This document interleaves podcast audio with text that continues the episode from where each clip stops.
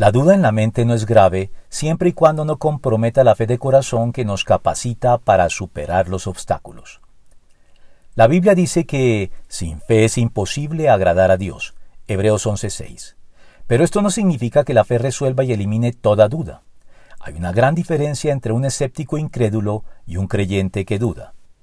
Todos los grandes hombres de Dios tuvieron periodos de duda en sus vidas, pero no por eso dejaron de ser reconocidos como hombres de fe.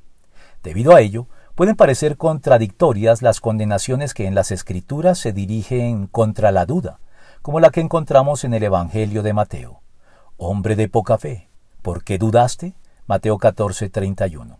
Y en la epístola de Santiago, quien duda es como las olas del mar, agitadas y llevadas de un lado a otro por el viento. Santiago 1.6. Esta aparente discrepancia se explica al considerar que la fe en Dios no es un asunto del intelecto, sino de la voluntad que, aunque no es contraria a la razón, sí está más allá de ella, y no puede reducirse a ella. Es posible entonces tener una inconmovible convicción y confianza en Dios a pesar de que persistan las dudas intelectuales suscitadas por las circunstancias o situaciones que no alcanzamos a entender.